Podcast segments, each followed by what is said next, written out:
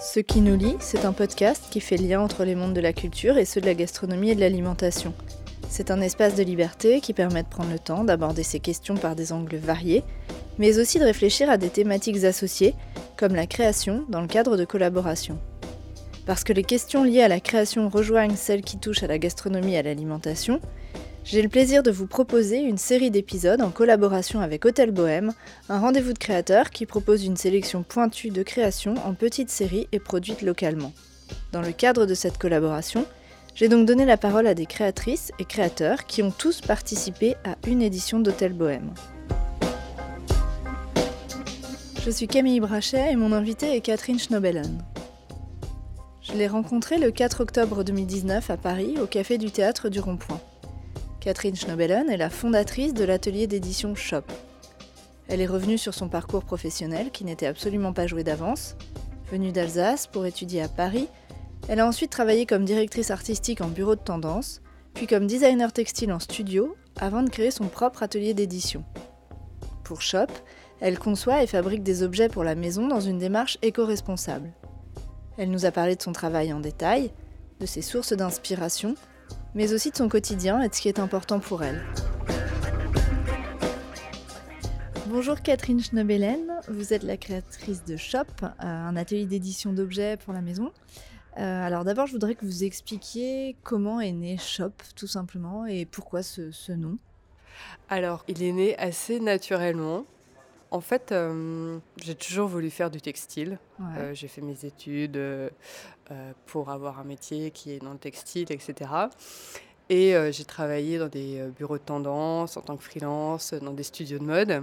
Je bossais beaucoup dans la prospective, de, des maquettes, ce genre de choses. Et, et j'avais une, une, envie d'aller jusqu'au bout, de faire avec, de faire avec mes mains, de passer du proto à la petite série. Je me suis rendu compte que très souvent, quand on produit pour euh, des grosses industries, en fait, on n'a pas le temps de discuter avec euh, ben, l'industriel euh, et, et l'ouvrier de l'industriel, etc.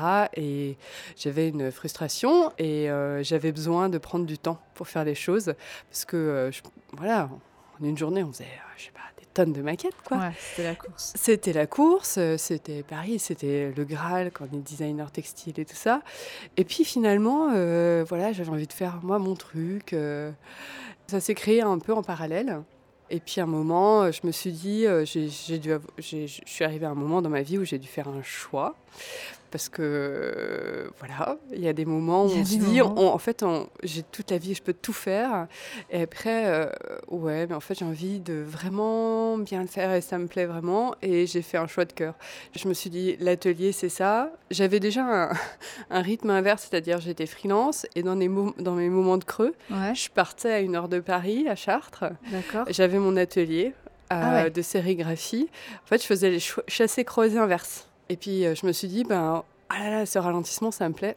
Et en fait, euh, il y a eu un déclencheur. Et je ne sais pas si c'est ça aussi, euh, c'est la naissance de mon fils. Ouais. Vraiment. Je me suis dit, allez, tu dois faire des choix. Enfin, parce que là, j'ai vu que j'avais aussi une, part de mon temps consacré à l'éducation, etc. et que je ne pouvais plus bosser jusqu'à 22 heures. En fait, c'est pas possible. Ça mange, tout ça. Et je me suis dit, qu'est-ce que je veux faire au fond? Et je me suis dit, allez hop, Shop. Et euh, Shop, après, euh, ce, nom, il est venu hyper... Euh, de manière évidente De manière évidente. Et aussi, je me suis rendu compte que quand je disais je m'appelle Catherine Schnebelen ici à Paris, c'était Catherine quoi? Ouais, ouais. Et donc, je voulais pas perdre un peu. c'est un nom alsacien, c'est ça? C'est un nom alsacien. Voilà, je voulais pas perdre les origines, en l'occurrence le SCH mais euh, je voulais euh, le rendre plus euh, rapide, plus immédiat, plus court aussi. Toute ma vie, je m'appelle Catherine Schnebelen. C'est hyper long en fait à noter sur les copies, sur tous les papiers. Encore aujourd'hui, je me dis, mais parfois ça m'arrive de tromper dans mon propre nom, quoi. Enfin voilà. Et donc, du coup, c'est comme ça que c'est né, né Shop. Très bien. Est-ce que vous pouvez revenir sur votre parcours professionnel? Parce que votre formation, tout ça, vous êtes passé assez vite là. Vous me dites que vous ah, avez fait une formation textile, mais... Euh, Alors, j'ai passé euh, tout le parcours. Parce que je viens d'un village de 700 habitants, euh, du coup en Alsace. Hein. Et donc, j'ai fait ma primaire, mon collège, dans le canton. Le village, ouais. Et je me suis toujours dit, ah, je me vois pas là, je me vois pas aller au lycée, euh, faire une, une filière technique ou, un, ou quelque chose, euh, une filière euh, économique, sociale, littéraire. Je, je- je me voyais à chaque fois entre tout ça, quoi. Ouais. J'avais besoin d'un métier créatif. Ouais, vous étiez déjà créative Voilà. J'avais ouais, et j'avais un prof de dessin qui a orienté mes parents, qui était agriculteur, enfin qui, Ouais. enfin, qui sont retraités maintenant, Ouais. et euh, qui a dit bon ben il y a un, un lycée d'art appliqué qui euh, qui est à Strasbourg. Donc je suis allée voir la conseillère d'orientation, qui m'a aiguillée. euh, voilà, ça parfois ça, ça aide aussi. Des fois, ça sert. Des fois ça sert. Et en fait euh, j'ai vu le lycée et je me suis dit ah c'est génial. C'est ça que je fais. C'est ça que je veux faire, mais j'y arriverai jamais. Ah. Bon, donc j'ai posé ma candidature parce que bon, euh, il n'y a, y a qu'une qu'une section par région ou par euh, département. Ouais. Enfin, à l'époque, euh, c'était ça. Et donc j'ai dit, bon, bah, euh, je pose ma candidature. De toute façon, je ne serai jamais prise. Je me trouverai en économie sociale. J'avais un autre rêve, c'était le paysagisme. Mais c'était, j'ai- j'aimais pas trop l'univers du lycée agricole. Ouais. J'avais un peu peur de me retrouver. C'est vrai euh, que c'est plus dur. Hein, et puis en plus, euh, j'étais fille d'agriculteur, donc ça me sortait pas de mon milieu, j'avais pas. Bref. Et, donc, euh, du coup, euh, j'étais prise. J'étais là, super. Donc c'était l'internat, Strasbourg, euh, beaucoup plus d'habitants. Et puis j'étais dans un lycée d'art appliqué qui avait des professeurs qui étaient très orientés archi. Et euh, en, en fait, très vite, ils m'ont dit Non, mais Catherine, toi, l'archi, c'est pas. Parce qu'en fait, c'est la bonne passerelle quand on est, enfin, on est novice dans les métiers euh, artistiques. On se dit, bah, tu es architecte, ça, c'est un métier. C'est un vrai métier, quoi. Ouais, c'est ça. Ça. ça rassure les parents. Et en fait, là, on m'a dit, non, non, mais en fait, euh, Catherine, toi, l'archi, c'est pas ton truc. Je me dis, mince, qu'est-ce que je vais raconter à mes parents, quoi? Ouais, c'est ça. En fait, ils me demandaient rien, euh, donc euh, ça, allait, ça allait très bien. Et euh, on est parti en voyage euh, en terminale pour visiter les écoles parisiennes, donc euh, les écoles euh, d'art appliqué euh, euh, Estienne, euh, Dupéré, Boulle, Lévier de Serre. Et là, j'ai vu Dupéré, et je me suis dit, euh, c'est génial, je vais y arriver. Toujours très, très optimiste. Et euh, non, et puis euh, non, mais il y a des gens plus euh, talentueux que moi, je vais y arriver. Et c'est Paris, je déteste Paris. Ah, ça. Je, je- je viens d'un village, enfin j'ai été élevée à la campagne, je déteste, c'est pas possible. Je- de toute façon, je vivrai jamais à Paris. Ok. Bon, ben voilà, je fais mes petites candidatures autour du stylisme, du textile, et voilà. J'arrive à Paris et je suis prise. Donc euh, mon père me dit, bah t'es prise, euh, T'y vas. vas. J'ai dit, ok, j'y vais. J'ai eu euh, six mois d'adaptation, plutôt difficile, et j'adore Paris. Ouais. Et, euh, Et j'ai la adoré. formation. Et la était formation était, était top. Ouais. Enfin, j'ai fait un BTS de design textile. Et ensuite, j'ai fait un diplôme supérieur en art appliqué, Ouais. qu'on appelle DSA, et qui s'appelle euh, Communication de mode aujourd'hui, et qui s'appelait Mode et environnement à l'époque. Voilà. Et après, j'ai terminé mon, mon cycle par un master en communication culturelle à la Sorbonne parce que j'avais besoin d'aller un peu plus loin. J'avais pas envie de sortir tout de suite de l'école Ouais. et euh, Et ça complétait bien. et ça euh, complétait bien. Et puis en fait, euh, c'était juste une question de cycle parce qu'en fait, à l'époque, deux années à Dupéré, ça- c'était pas reconnu à l'étranger. Ouais. Donc j'ai voulu terminer un cycle de master. Et aujourd'hui, donc, vous vous consacrez entièrement à Shop ou vous avez gardé une activité de freelance euh, J'ai gardé une activité de freelance. Voilà, c'est une partie. De... Mais qui est minime comparée à Shop Ou Ou euh, équivalente équivalente. Que, que je pourrais dire équivalente. J'ai une activité aussi de conseil euh, graphisme. euh, J'ai quelques clients que je conserve pour lesquels je travaille toujours. D'accord. Et la démarche, elle est différente quand on travaille pour sa propre structure ou quand on travaille pour des clients extérieurs? Pas du tout. Mon approche créative, c'est la même. C'est c'est C'est transmédia. qu'on achète Voilà, en fait. voilà c'est ma patte. euh, Ouais. D'accord. C'est ma vision finalement qu'on vient chercher. Ou euh, l'approche créative est la, même, mais l'approche euh, commerciale est, différente. D'accord. Voilà, c'est ça. Et euh, est-ce que vous avez euh, un... Enfin, il y, a- il y a une des activités que vous préférez? Vous préférez quand vous travaillez pour Shop? Ah oui. bah oui. Alors Oui. pourquoi? Si l'approche créative est la même. C'est que je vais au-delà de l'écran de l'ordinateur, concrètement. Ah d'accord. Vous pouvez nous expliquer euh, Voilà, non, concrètement non, justement non, non, ça par, se passe, par le exemple, travail quand, je fais, quand je, je- je fais du design graphique, un logo, une maquette, ça reste euh, Ouais. au mieux sur du papier et de la, et de la prospective. Et euh, c'est hyper chouette de le voir en quart de vide, mais euh, c'est quelque chose qu'on voit souvent. Alors qu'il y a l'aspect textile, en fait, euh, dans Shop, enfin, l'aspect prototypage, erreur, recherche. Recherche. recherche concrète. Voilà, qui me plaît. Je suis debout, je suis dans mon atelier, je cherche, ou je crée, je, je, je, prototype, je couds, je recommence. Il y a quelque chose de très physique et intuitif, mais avec la matière, quoi. Ouais, c'est ça. Et c'est le plus. C'est pour ça que l'excitation est plus grande, créative. Et du coup, votre source d'inspiration dans la conception des objets, vous allez la chercher où? Est-ce que c'est dans le même domaine? Est-ce que vous regardez beaucoup ce qui se fait en, conception euh, textile? Ou alors euh, est-ce que c'est plutôt justement dans d'autres domaines euh? Alors, pas forcément. Enfin, je vais pas chercher mes sources dans forcément le dans la création et le design en général. Je vais pas, par exemple, euh, acheter des magazines et regarder ce qui se fait, faire un benchmark. Alors ça, c'est euh, un tue l'amour pour moi. Sans parler d'un benchmark, ça peut être juste feuilleter des, Ah oui, mais ça me... En fait, j'ai des tonnes de magazines que je devrais... En fait, mon compagnon m'achète des magazines. D'accord. Que vous n'ouvrez pas. Que je devrais lire et qui sont super. Et de temps en temps, je les lis et je dis, mais c'est super Et en fait, euh, j'y vais pas. C'est pas là que je trouve ma créativité profonde. C'est compliqué de répondre à cette question parce que j'imagine que c'est multiple et que ça alors, plein de horizons. Mais... c'est des expériences en fait. En vrai, c'est des expos, des choses qu'on voit et qu'on ressent, qu'on se dit ah c'est super, euh, des voyages. Par exemple, on part euh, en vacances, en week-end, on découvre un truc. Moi, c'est vraiment dans les choses qui existent. Et en fait, la manière que j'ai de le transcrire. Comment vous le ressentez Comment vous le retranscrivez elle, est, elle, est, elle est tellement euh, éloignée du point de départ. Éloignée et parfois c'est difficile de dire bah ça vient de là. Et euh, je vais donner un exemple euh, concret. concret. là j'ai fait un, un, motif pour des sacs alimentaires. Je fais souvent des motifs, enfin, je peux faire des motifs euh, plutôt figuratifs ou euh, j'ai pas vraiment euh, testé des motifs abstraits. là, c'est un motif abstrait. On sait pas ce que c'est. Et c'est drôle parce que je me demande, mais qu'est-ce que c'est D'où ça vient? Parce que souvent, j'ai vraiment une explication. Et là, si, en fait, je suis partie en vacances et, et durant deux mois, j'ai enfin, dessiné le même dessin, mais de différentes couleurs, de différentes tailles. vraiment, c'était un truc hyper répétitif. Et en fait, j'ai compris que en le faisant là, là je les ai finis, ils sont prêts pour demain, pour euh, le salon.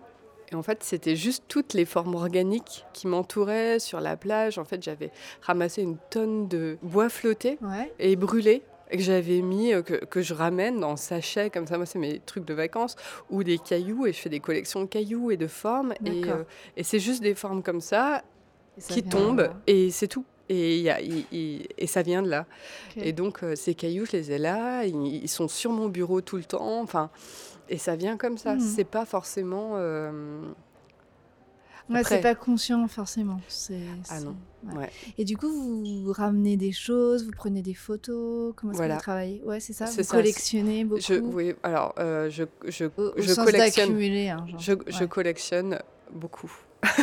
Évidemment, euh, je fais euh, des brocantes, des vides-greniers, et dès que je trouve un motif super, je me le garde. J'ai un classeur avec des inspirations très très triées. Il y a de l'ornement, euh, ça peut être extérieur, ça, ça, m'inspire beaucoup, et je les classe. En fait, je les imprime et je les classe. Et quand je, je, je... c'est pas forcément quand je suis en panne, c'est quand j'ai envie. Hop, je mm. regarde et c'est des choses qui ont 15 ans, que je garde depuis 15 ans. C'est pas... Et voilà, c'est comme ça que je reviens un peu à, à la source de mon inspiration. C'est comme ça que vous la nourrissez Une chouette couleur, une carte, je la garde et je la, je la range. Alors, elle reste exposée un, bout de temps sur mon bureau, mais il y a des moments où, bon, on peut pas tout garder sur son bureau. Soit ça s'en va au tri, voilà, ou soit ça reste avec moi et ça fait vraiment partie de mes inspirations. D'accord, voilà. Ah, c'est intéressant. Et vous dites que vos créations sont l'incarnation d'une identité culturelle entre ville et campagne. Alors comment est-ce que ça, concrètement, ça se traduit, cette double direction? L'incarnation, c'est moi, déjà. Au travers de mon histoire, en fait, euh, je pense que j'ai besoin de la ville pour connecter et la campagne me permet de, produire, d'avoir un espace de liberté euh, pour, euh, pour créer. Et on a besoin de la nature en ville et on a besoin de ne pas sentir totalement isolé. Et je fais partie de cette génération de gens qu'on peut dire nomades. C'est-à-dire qui sont, capables de bosser un peu n'importe où et, qui ont un, une encre à la campagne. Et Internet, ça, enfin, dans le milieu du freelance, euh, ça m'a propulsé, ça m'a donné des ailes. on n'est pas obligé d'être là où ça se passe. Là où ça se passe. C'est quand même super. Enfin, moi, mes, grands, moi, mes parents, ils étaient agriculteurs il fallait être sur la ferme. Il n'y avait pas de, pas de, choix. Là, il y a, on peut produire euh, et, euh, se rencontrer via FaceTime. Et en fait, c'est ça. En fait, les, on est aussi multiples et mes créations sont multiples en fait un écureuil euh, peut être un nuage, un nuage peut être un écureuil. Et c'est ça, enfin, c'est un peu cette dualité qui mhm. m'habite, moi, dans mon travail. Je comprends. Voilà. Vous travaillez aussi euh, en respectant une démarche éco-responsable, puisque vous produisez local et en France, euh, en prenant le temps. Je crois que cette question, cette notion du temps, de produire doucement, est importante. quel impact ça a, cette façon de travailler plutôt éthique sur, sur le résultat final? Alors sur le résultat final. Est-ce que c'est une contrainte ou est-ce que c'est une force ou est-ce que euh, ça se fait tout seul? Alors ça se fait naturellement, mais pas tout seul, parce qu'il faut et justement ça nécessite de se poser la question à quelle hauteur on place notre exigence sur la localité, parce qu'on parle vachement de durabilité et en fait on peut toujours mettre la barre plus haut. Et il y a des moments où on se dit ben par exemple, un certain fournisseur, c'est pas assez bien, je vais aller chercher ailleurs. Et tout ça, c'est vachement de temps. Ça nécessite beaucoup plus de temps parce que de manière instantanée, tout est possible, mais par exemple de basse qualité, sans test. Et en fait, euh, tout ça, cette exigence-là, il faut avoir du temps. Donc ça se fait naturellement. Avec c'est un engagement c'est un, engage, c'est un engagement certain. Et, euh, et c'est une question qu'on se pose pas au moment de la création. Ça c'est intéressant enfin ça vient après. Ça vient Quand après. on crée on se, se préoccupe pas de tout ça. moi je me préoccupe pas de tout ça parce que c'est euh, ça peut très vite de, devenir une responsabilité qui peut avoir un, un versant un peu trop sombre ou trop négatif. Voilà. Et moi, je me pose cette question au moment de la diffusion de comment, quel matériau j'ai. Voilà. Et en fait, après, j'ai le dessin, j'ai l'inspiration, j'ai le. Et après, il faut que je bah, j'aille à la rencontre des tissus que j'ai déjà, que j'ai sourcés.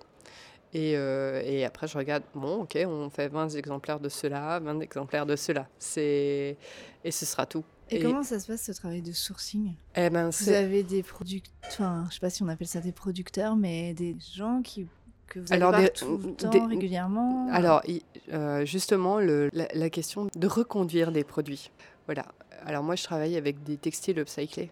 Ouais. Cette question-là, c'est pas possible. Bah oui, forcément. Reproduit des formes. Alors là, justement, dans le cas des sacs à vrac, j'ai sourcé un produit euh, que je pouvais reconduire qui était dans, dans mes critères, c'est-à-dire qui était labellisé GOTS et tissé en France et bio. Donc ça, euh, voilà, on sert à fond et, que, et après, ben, euh, ce tissu, il ben, faut le tester, il euh, faut voir comment on s'en sort en couture. C'est vraiment... et ça, c'est vous qui faites tout ça C'est moi, moi qui fais tout ça. Quand j'ai des coups de bourre, j'ai une couturière qui me file un coup de main. Voilà, donc tout ça, en fait, cette question, elle se fait naturellement, mais il faut avoir une vraie exigence et se la poser dans différents moments. Il y a des moments on peut se dire, ok, c'est trop, ok, c'est. Je pense que c'est important aussi de ne pas être surexigeant parce que ça tue aussi la créativité d'une certaine manière. Et puis j'imagine qu'en termes de coût, ça implique euh, des choses. Euh, j'avais eu une discussion avec une créatrice euh, qui parlait du, bon prix, du prix de ses créations, et que c'est quelque chose de très compliqué à évaluer finalement. Comment est-ce que vous, vous procédez pour, voilà. décider du prix des choses, qui c'est quand même une question assez importante quand on vend des objets. C'est une question importante. Alors pour ça, euh, moi j'œuvre sur différents points. Il y a la valeur, ma valeur affective avec le motif. Une fois que c'est quelque chose de frais, euh, je l'adore et je le vendrai 120 000 euros. Tout. Euh, voilà. Donc celle-là, ça, il faut que je lâche. Et en général, c'est en questionnant déjà en, questionnant les amis, les gens qui ont une, une consommation qui sont dans cette démarche-là. Dire, bah, ça, tu peut-être même en amont de, la création, comme ça, en disant Ah, j'ai une idée de produit, toi, tu mettrais combien euh, pour euh, faire ça euh, Et après, je me mets à penser au tissu et je me dis Ah, ouais, ok, il faut que j'ai, par exemple, un minimum de marge, il faut que je prenne ce, tissu-là. Au-delà de ce prix, je, n'y vais pas. D'accord. Je n'y vais pas. Je me fixe un peu des, limites. des limites, en sachant qu'après, on n'aborde pas tous les produits de la même manière. par exemple, un produit d'appel, bah, on fera moins de marge mais il le faut. Hmm. Parce qu'en fait, c'est comme une carte de visite, c'est une, clé d'entrée sur notre marque, sur la démarche, c'est la rendre accessible. Et on va pas non plus euh, faire des produits hors de prix, que des produits hors de prix, parce qu'en fait, euh, c'est pas ma volonté non plus. Mhm. Il y a une volonté de démocratiser ce genre de démarche. Mais ça, c'est un vrai travail de, chef d'entreprise. Mm. Euh, c'est quelque chose qu'on apprend dans les formations. Souvent, les créateurs se plaignent et se disent qu'ils arrivent et qu'ils ne sont pas forcément euh, armés pour euh, avoir ce genre de réflexion.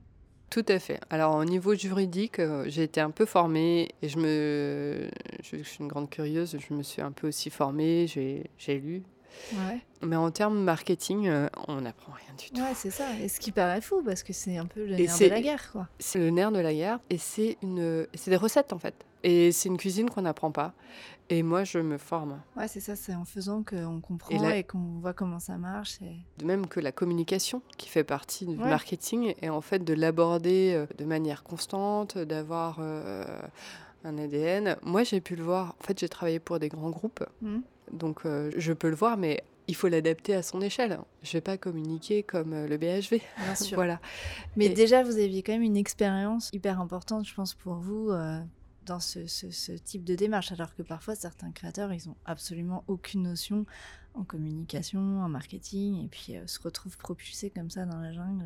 D'une manière euh, générale, je trouve que cette approche sur la formation, euh, je pense que mon seul avantage, c'est mon instinct. Si j'ai l'instinct que j'ai un, problème de communication en marketing sur Instagram, bah, je me dis, ben, comment je peux me former? Je sens que c'est un canal. Comment je vais faire? Et là, il faut, il faut aller chercher et pas se dire non, c'est pas mon domaine. Parce que, en fait, sinon, on n'a pas une marque. En fait. Ouais, bien sûr. Si, si, on euh, rompt avec ça, on, on, peut. je vois bien la différence en fait, et c'est pour ça que moi je, je, je, m'épanouis vraiment dans ce dans le shop, c'est que en fait c'est l'aspect total, intégral, de dos, de côté, de profil. Projet qui vous intéresse. Voilà. Et l'engagement, euh, l'éco-responsabilité, euh, la volonté de produire bien les choses, euh, ça vient d'où? Qu'est-ce qui vous a fait prendre conscience de l'importance de travailler comme ça? Est-ce que c'est quelque chose que vous avez appris à l'école? Est-ce que c'est votre sensibilité par rapport, je ne sais pas, à votre famille C'est quelque chose que vous avez développé plus tardivement? C'était une évidence. Comment est-ce que ça s'est fait, ce positionnement? Il y a tout dans ma réponse. Au niveau de ma famille, en fait, euh, bon, bah, mes parents sont agriculteurs et ont toujours. Enfin, les agriculteurs sont les premiers responsables de la pollution, euh, ont été les premiers à qui on a dit euh, Vous êtes les grands pollueurs. Et en fait, mes parents en ont eu conscience et mon, enfin, mon père. même si, enfin voilà, c'était les années 80, il a tenté le bio, tout ça, ça n'a pas marché. Il est retourné à une agriculture conventionnelle. mes parents ont, ont milité contre le nucléaire à l'époque, les années 70. Donc euh, voilà. Donc il y avait déjà de l'engagement politique. Père était syndical des agriculteurs. Donc euh, l'engagement, c'est voilà, c'est familial. Ensuite, ma responsabilité sur le textile personnel, elle est liée à mon histoire. J'ai travaillé dans des studios où euh, je devais produire des maquettes pour l'autre bout de la planète, qui allait être prototypée à l'autre bout de la planète et qui avait des conséquences euh, de dingue. C'est-à-dire mm. que si, par une histoire d'ego, le styliste changeait de couleur sur un motif de chemise à carreaux, la personne qui était à l'usine passerait, je sais pas, deux, trois nuits à refaire les réglages juste pour une histoire. Ah non, euh, en fait, euh, je préfère en rajouter une et le rouge et on revoit la maquette. C'est question d'ego, en fait. Et, et ça, ça m'a posé problème ça m'a posé vraiment un problème parce que ou juste juste parce que le marketing arrive derrière et dit non non il faut le faire en rouge et rajouter un, une rayure en plus parce que l'année dernière elle s'est super bien vendue et on fait la même chose. Et là, là j'ai commencé, ça a commencé à un peu à, à grincer dans moi. Vraiment, je me suis dit, attends, là, dans ta vie de petite fille, là, c'est le Graal que tu as atteint. Tu es designer textile dans un studio ou tu es designer freelance pour un grand magasin. et en fait, tu es juste un presse-bouton qui va actionner plein de gens à l'autre bout du monde dans des conditions on ne sait jamais. En fait, on ne sait pas. En fait, c'est faux, on sait. On sait un peu. ouais, voilà. Et on ne peut pas trop savoir. Voilà. Et en fait, je ma conscience, elle est arrivée direct. Enfin, mes, mes réactions, mais après, en fait, euh, c'est naturel. C'est pas forcément contre ça. C'est pas ce que je voulais. C'est en fait, finalement, je me dis ah non, mais en fait, le Graal euh, ou ma position confortable, elle est pas là. Mmh elle est pas là. Ma contribution, elle est pas là. Ouais, c'est ça. Ouais, donc c'est quand même un peu en réaction à tout ça. Oui, c'est ce qui m'a fait dire en fait, j'envisage pas une carrière euh, comme ça. C'est pas possible. Mmh Où on rencontre personne. Je veux dire, on lance une maquette et sur un papier à 4 avec des codes couleurs qu'on a essayé de s'approcher au plus près. Ça s'en va par mail et ça ressort dans une usine, euh, je ne sais pas où. Et en fait, on, a, on a le produit aux mains déjà au moment où la prod est lancée. Nous, nous, en fait, quand, en ah tant qu'auteur après, bon, je trouve c'est ok, on s'en fiche. Moi, ce que j'adore, c'est dire bon bah en fait euh, là euh, bah, sur le sur le tissu là bah, il faudrait mettre un peu plus de jaune dans ta couleur pour que pour rééquilibrer. Et ça c'est trop tard. tout ça ça se fait pas. Et pour moi en fait le vrai problème c'est que moi je suis une grosse euh, créative et curieuse. Et eh ben en fait c'est un moment où ben, il n'y a plus d'innovation parce qu'on est juste dans le process. L'exécution du process. On discute pas. Et l'innovation pour moi elle vient de moments où un on s'est on s'est rencontrés on a discuté, on a dit comment on pourrait. L'innovation, c'est l'échange. Voilà, ça peut être invisible aux yeux du consommateur, mais c'est ça peut être visible aux yeux du producteur. C'est un gain de temps, un confort, une économie euh, de un lavage en moins ou un truc comme ça. Et en fait, euh, tout ça, ces questions-là, ben, on en est complètement euh, coupé. Et la chaîne de production textile, c'est, elle est tellement longue qu'en fait, on peut on peut se jeter la balle, mais euh, il y a un moment où, euh, en tant que créateur, on ne peut pas dire Ah non, non, je suis un maillon de la chaîne et puis je m'en fiche. On a autant notre responsabilité que l'agriculteur qui produit du lin. Voilà. Donc euh, voilà. Ah, c'est intéressant. Et alors aujourd'hui, votre, votre quotidien, il ressemble à quoi? Comment est-ce que vous organisez votre temps? Vous êtes à l'atelier tous les jours? Vous êtes seul? Vous, vous échangez quand même avec d'autres? Comment est-ce que ça se passe? Alors mon temps, déjà, ça s'organise en semaine. Tous les dimanches soirs, je me dis, OK, comment je vais organiser ma semaine? D'accord. J'ai les événements à long terme que je sais que j'ai bloqués. En fonction des urgences, tous les lundis matins, en général, je consacre du temps à ma communication. Comment je vais communiquer? Parce que ça fait partie de... de il faut mettre à l'extérieur euh, ce qu'on produit. Donc, bien euh, sûr, il faut se faire connaître, se rendre visible. Se rendre visible. Et euh, bah, c'est consacré à ça. Après, ben, il y a toutes les tâches administratives qui viennent après, parce que bon. Euh, Quand même, faut pas pousser. faut pas pousser, hein, c'est lundi. Et après, en fait, euh, dans la semaine, euh, j'ai un jour de prod sur, sur un proto entier.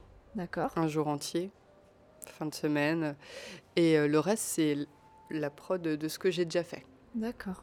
Il y a toujours une part de créativité, et après, euh, il y a une. Faire, quoi. Fabriquer. fabriquer. Il y a peut-être des projets de collaboration.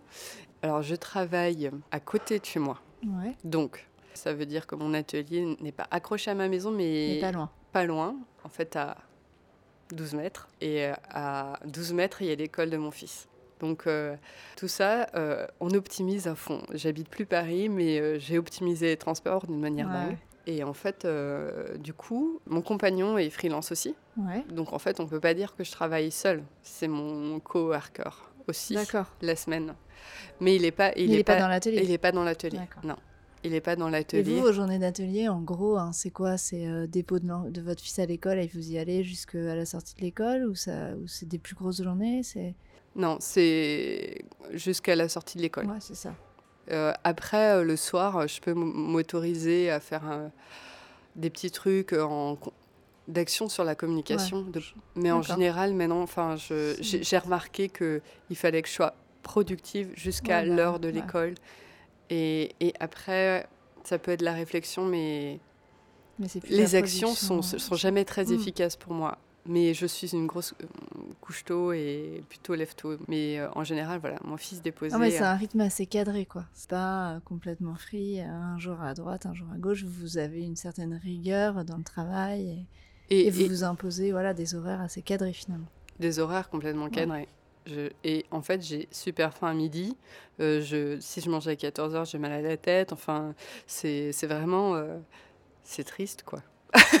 non, mais je veux dire, c'est très, c'est très cadré. À, à 16h, je fais, enfin, il y a un moment où hop, je sais que je vais me faire un thé, faire une pause pour prendre un peu de recul sur ce que je fais. Euh, euh, Je, je, je rentre, je sors euh, jusqu'à 17h30, 18h. D'accord. Voilà. Ce week-end, vous participez à l'Hôtel Bohème, une vente dans laquelle vous allez rencontrer votre public. Qu'est-ce que ça vous apporte, ces échanges avec le public? Est-ce que vous en attendez quelque chose de particulier Ou juste le plaisir de, de présenter son travail? C'est difficile d'attendre des trucs sur un événement. Et j'ai déjà fait euh, des événements comme ça et on s'imagine jamais ce qu'on peut recevoir, ce qu'on peut attendre. Et en fait, maintenant, j'attends pas. Je le prends, euh, j'essaie juste d'être vraiment à fond moi-même, reposée. Et- vous savez quand même que ça donne lieu à des échanges, euh, À- à avec des la échanges, qui doit être assez super, enrichissant. Ouais. C'est super enrichissant. On a vraiment un retour direct euh, sur euh, des produits. Ça nous donne envie de continuer aussi. Ouais, ça motive. Ça motive et aussi il y a une, une aura euh, globale au niveau de, de voir que c'est une communauté de créateurs. Ouais. C'est hyper dynamisant aussi. Puis il y a plein de gens qui pensent que c'est pas un métier quoi. De moins en moins quand même. Non Même si aujourd'hui on peut se dire euh, bon bah allez ça fait une génération que ça existe, c'est faible à l'échelle de l'humanité. Bien sûr. voilà. Et l'hôtel Bohème, vous êtes en exclusivité là-bas. Euh, Est-ce que vous trouvez que c'est un endroit particulier pour présenter ses créations? Pourquoi avoir fait le choix d'être juste à Hôtel Bohème cette, euh, cette année? Parce que en fait je pense que c'est un moment, il n'y en a pas des milliards de rendez-vous de qualité comme Ouais. ça. Et quand on disait, euh, c'est quand même pas mal de préparation, c'est de l'événementiel, c'est Ouais, c'est beaucoup d'énergie. C'est beaucoup d'énergie. Ouais. Plus ça va, plus j'apprends à jauger mon énergie et jauger euh, les salons euh, sur lesquels je pourrais vraiment rencontrer mon public. Parce que Ouais. j'ai déjà fait des salons j'ai pas rencontré mon public. Et Ouais, là, c'est ça, c'est c'est pas forcément une évidence. c'est pas une évidence. que Voilà. ça colle. Et donc, euh, du coup, je me suis dit, je concentre mes efforts juste là. Pour moi, c'était. euh, Bah, c'est en cohérence avec votre démarche. La, la sélection, elle, elle est en lien avec euh, votre, tout ce que vous faites. Donc, c'est assez- c'est un choix cohérent. En fait, c'est un moment où je me suis dit, euh, je me suis toujours dit, ah, je sais pas, je sais pas, je sais pas si je le fais, je sais pas si je le fais. Et en fait, je me suis dit, ah, mais si je le fais, je fais que ça. Ça m'a décomplexé un peu. Eh bien, merci beaucoup. Et bon week-end à Ah, Hôtel merci. Bohème. Ça va être super. Si vous voulez aider ceux qui nous lisent, abonnez-vous sur votre application de podcast, mettez plein d'étoiles et partagez partout où vous pouvez. Un financement participatif est aussi accessible sur la plateforme Tipeee.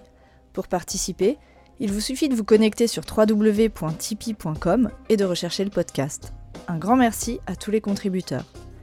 Vous trouverez aussi le lien direct sur le site de Ceux qui nous lit, bouton Tip. Enfin, pour ne rien manquer de l'actualité de Ceux qui nous lit, Suivez les comptes de ceux qui nous lisent sur Instagram, Twitter et Facebook.